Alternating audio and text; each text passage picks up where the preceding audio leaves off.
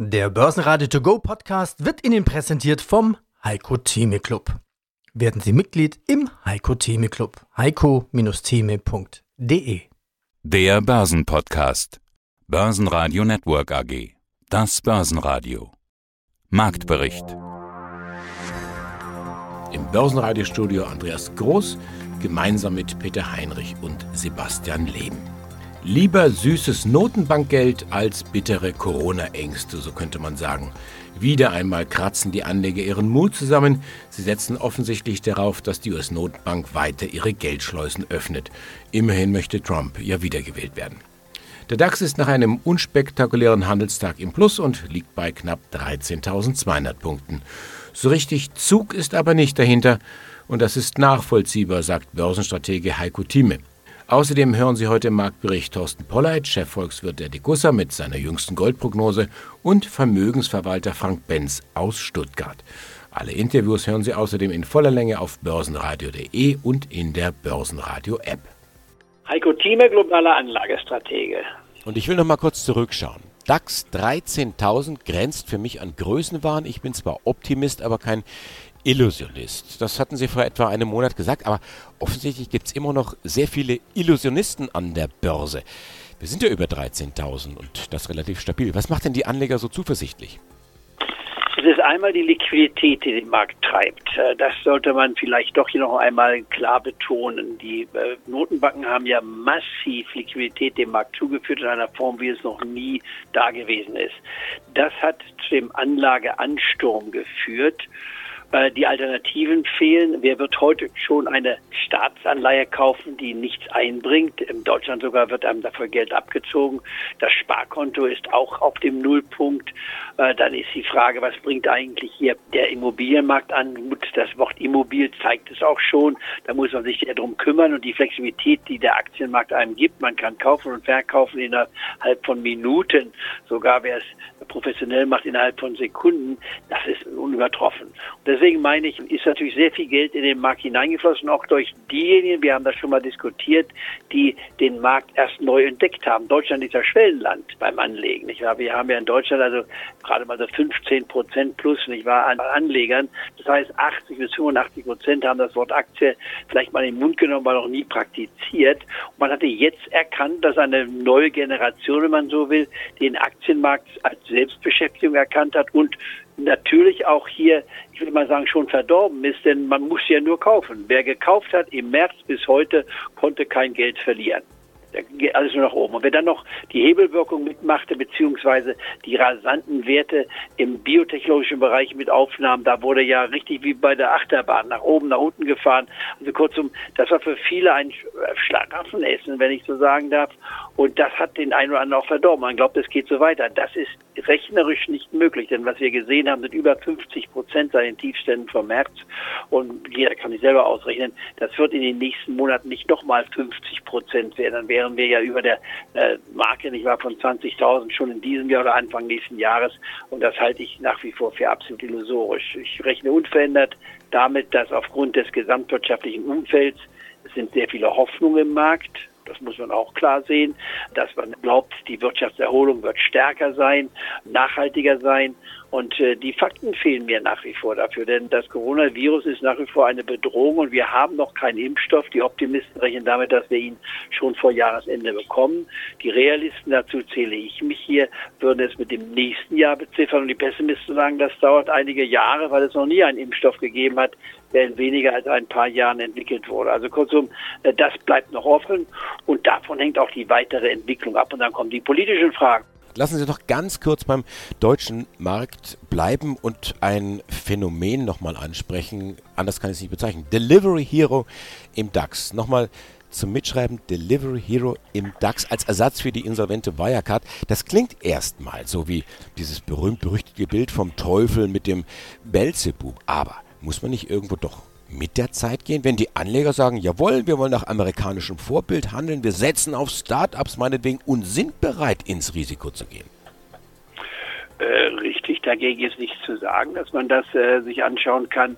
Die Frage ist nur die, ist es der richtige Wert? Was zahlt man dafür? Jetzt die Frage an unsere Clubmitglieder. Was meint ihr denn, was Delivery Hero tatsächlich verdient? Die Marktkapitalisierung liegt hier bei 18 Milliarden. Das ist natürlich im Vergleich zu amerikanischen Werten nichts, aber für den deutschen Markt ist das schon sehr anständig.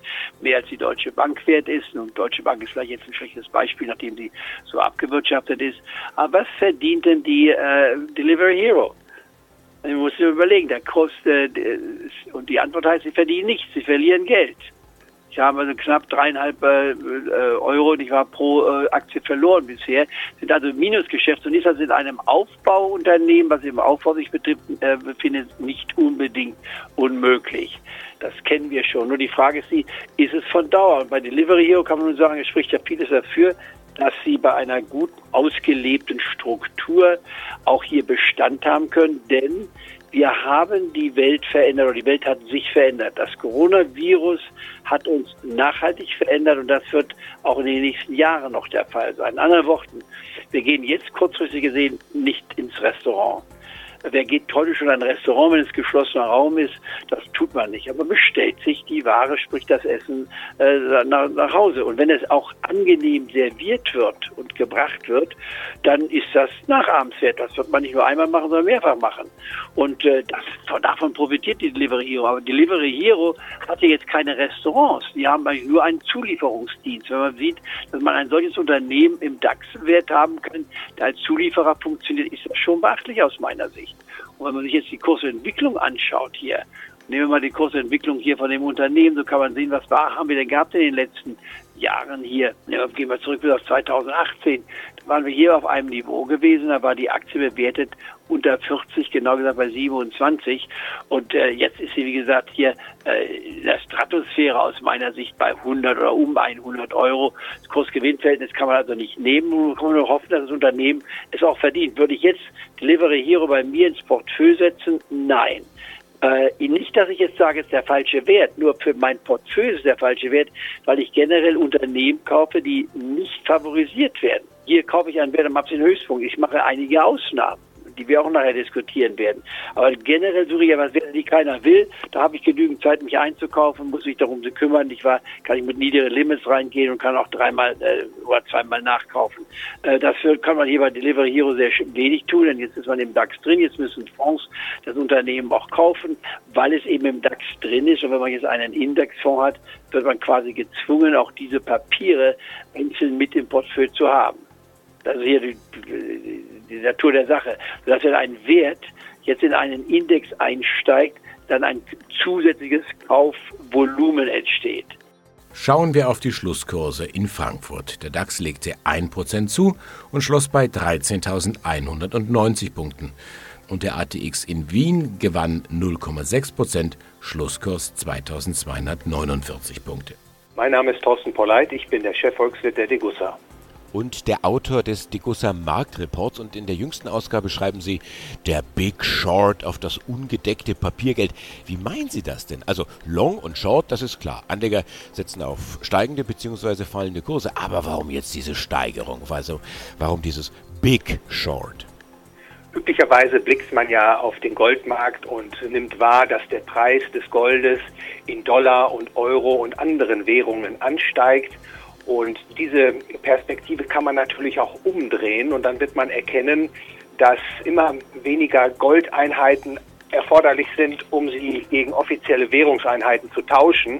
Und dahinter verbirgt sich also die Abwertung der Papiergeldwährung gegenüber dem ultimativen Zahlungsmittel, gegenüber dem Grundgeld der Zivilisation, wie ich es gerne bezeichne, Gold.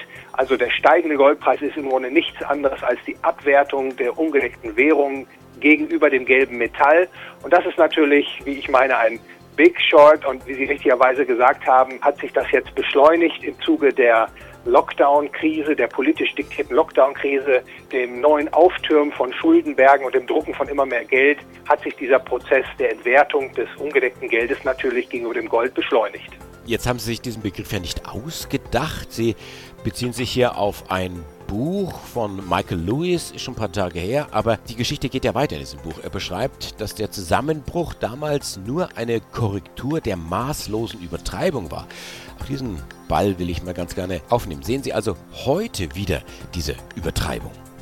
Also es ist sehr schön, dass Sie auch nochmal auf das Buch konkret zu sprechen kommen. An der Stelle möchte ich auch den Film empfehlen, The Big Short, der jetzt 2015 in die Kinos gekommen ist, mit Schauspielern wie Christian Bale und Ryan Gosling und auch Brad Pitt.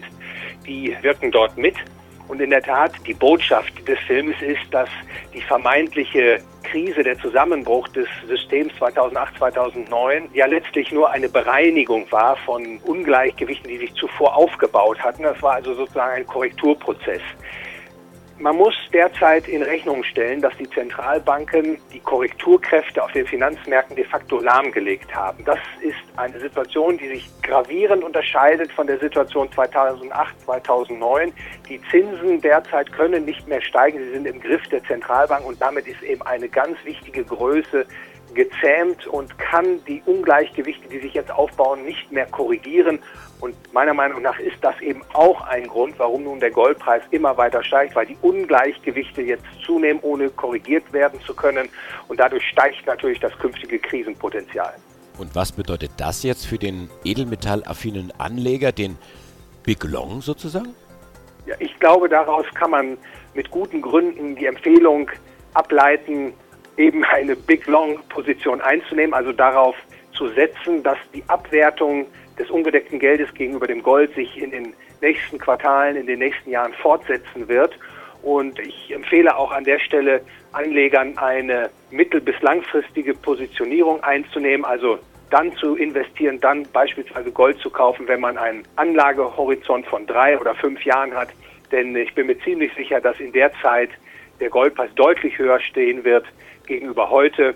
Denn in der kurzen Frist kann es natürlich noch weitere Preisschwankungen geben. Mein Name ist Frank Benz, Vorstand der Benz AG mit Sitz in Stuttgart. Wir sind eine private Vermögensverwaltung und betreuen Mandanten sowie Gesellschaften oder Stiftungen in allen Fragen zum Thema Geldanlage oder auch Vermögensplanung und Strukturierung. Bleiben wir nochmal bei diesen Tech-Werten. Die Frage war ja, wer hat denn nun recht? Na, viele, die Tesla gekauft haben, haben ja per heute, kann man sagen, per heute alles richtig gemacht. Obwohl, meine These, obwohl Sie damit eigentlich nur Glück hatten bisher? Ich weiß nicht, ob wir das mit äh, Glück bezeichnen können. Fakt ist einfach, unabhängig, dass man die Ursache sich anschaut, die Wirkung ist, der Kurs ist gestiegen. Derjenige, der gekauft hat, hat das Glück gehabt, bisher im Regelfall nach dem Einstieg immer einen höheren Verkaufspreis bekommen zu haben oder hätte sich verabschieden können. Warum die Aktie steigt oder im Sinne einer Substanzanlage. Da trennen sich natürlich irgendwo etwas die Geister. Was man sagen muss, ist, die Gewinne oder die Kursgewinne, die entstehen, die entstehen momentan aufgrund einer Vision, einer Illusion. Die entstehen sicherlich nicht, weil sie belastbar sind aus Unternehmensergebnissen, und hier, denke ich, muss man einfach ganz vorsichtig schauen. Substanzorientierte Anleger, die werden vielleicht einen Teil dieser Rallye mitgenommen haben, weil sie glauben, jawohl, es ist eine Vision, in die das geht. Am Ende des Tages werden die aber aussteigen oder vorsichtiger werden. Wir haben jetzt die Tage ja 1800 US-Dollar geknackt, ein neues All-Time-High, was wir bekommen haben. Wir haben ganz grob gesagt eine Kursgewinnverhältnis, das liegt über 900. Das heißt, wenn man das realistisch mit Marktdaten vergleicht, wir bekommen keine Dividenden, wir bekommen momentan keine vernünftigen Zahlen, müsste man ins Detail gehen und würde dann feststellen, dass ein Großteil der Gewinne, die entstehen, eben nicht aus dem Erstellen der Autos, nämlich aus der Produktionsseite, aus dem Operativ, sondern aus dem Verkauf von CO2-Emissionszertifikaten entstehen und diese Quelle wird irgendwann endlich sein, denn die weiteren Automobilbauer werden natürlich Fahrzeuge CO2 mindern, produzieren, die Flotte ausbauen, was dazu führt, dass Tesla diese Volumen an Zertifikaten, sprich im Schnitt sind es ungefähr im ersten halben Jahr dieses waren 780 Millionen US-Dollar, auf Dauer so nicht halten kann. Die gute Nachricht des Tages kam wieder einmal aus dem IT-Bereich. Salesforce hat sogar zwei gute Nachrichten. Der SAP-Rivale steigt in den Dow Jones auf und liefert gleichzeitig zweistelliges Wachstum bei Umsatz und Ergebnis. Die Aktie zweistellig im Plus und im Sog von Salesforce springt auch die SAP-Aktie an. Aber wenn ich mir angucke, die Salesforce habe ich zum Beispiel gestern, als sie ernannt wurde, habe ich also bei mir gesagt, bitte das ist ein Kauf. War sie bei 182. Ich war die Salesforce. Wir sehen jetzt gleich mal, wenn man dem Resultat sich anschaut, wie schnell ein solcher Wert eine Empfehlung innerhalb eines Tages manchmal springen kann. Und äh, das ist sehr schwer dann natürlich in den Griff zu bekommen. Wer gestern sich die äh, Marktprognose angehört hat, der sagt, Mensch, ist ja toll, was ich da gemacht habe, ist ja fantastisch. Ja, was nutzt es mir? Heute sind wir 13, 14 Prozent im Plus bei 208 wie kann ich das meinen Leuten verkaufen? Ich war ja dann auch die, die die Marktprognose angehört haben und da sollte man auch nicht mit angeben. Salesforce äh, kann auch noch weiter springen, nur wir sind jetzt hier natürlich auf dem absoluten Höchststand, wenn man sich das anguckt, hier von dem Unternehmen. Das Wochenhoch war bisher bei 184 gewesen. Ich war, gestern nannte was 182 und jetzt ist es also äh, 208. Das wird auch weiter steigen, weil es ein gutes Qualitätsunternehmen ist. Marktkapitalisierung ist nicht billig, die ist äh, bei 157 Milliarden, also man zahlt hier schon einiges. Euro äh, ist also wäre eines der großen Unternehmen im DAX. Aber Salesforce hat eine Komponente, die allgemein ansprechend ist und hier verlasse ich mich auf die Fachleute. Ich bin kein Fachmann in dem Bereich, nur sie haben eine Plattform, die es eben Unternehmen, mittleren und größeren Unternehmen ermöglicht, hier ihre Plattform digital gerecht aufzustellen. Und das ist einfach die Zukunft. Das sehen wir jetzt auch durch Coronavirus, nicht wahr? Die Wirtschaft, die sich spaltet zur traditionellen Wirtschaft, wo man im Unargen liegt. Das sind die Fluggesellschaften, die Hotelketten, nicht wahr? Die, die Kreuzfahrtschiffe etc. etc. Und dann die neue Technologie. Und da ist man heutzutage bereit, jeden Preis quasi für zu zahlen. Denn bei Salesforce muss man auch wiederum eines wissen, dass da ja auch bei Salesforce in dem Sinne kein Geld verdient wird. Nicht wahr? Wenn man sich Salesforce anguckt, aha, was mache ich jetzt mit Salesforce? Da kann man sagen, wunderbar, äh, wie hoch sind dort die Gewinne bei Salesforce? Wird man sich auch wundern, dass man dort also doch äh, bei den Gewinnen etwas äh, enttäuscht sein dürfte, denn das Unternehmen bringt jetzt zur Zeit hier, wie gesagt, mit 184 und ich meine, die Marktkapitalisierung liegt bei 122. Früher habe ich kein Unternehmen angeguckt, was also über 100 lag, aber Amazon liegt über 100 und auch die habe ich empfohlen. Und deswegen habe ich auch hier gesagt, die Salesforce kann man kaufen. Börsenradio Network AG. Marktbericht. Der Börsenradio To Go Podcast wurde Ihnen präsentiert vom Heiko Theme Club. Werden Sie Mitglied im Heiko Theme Club. heiko-theme.de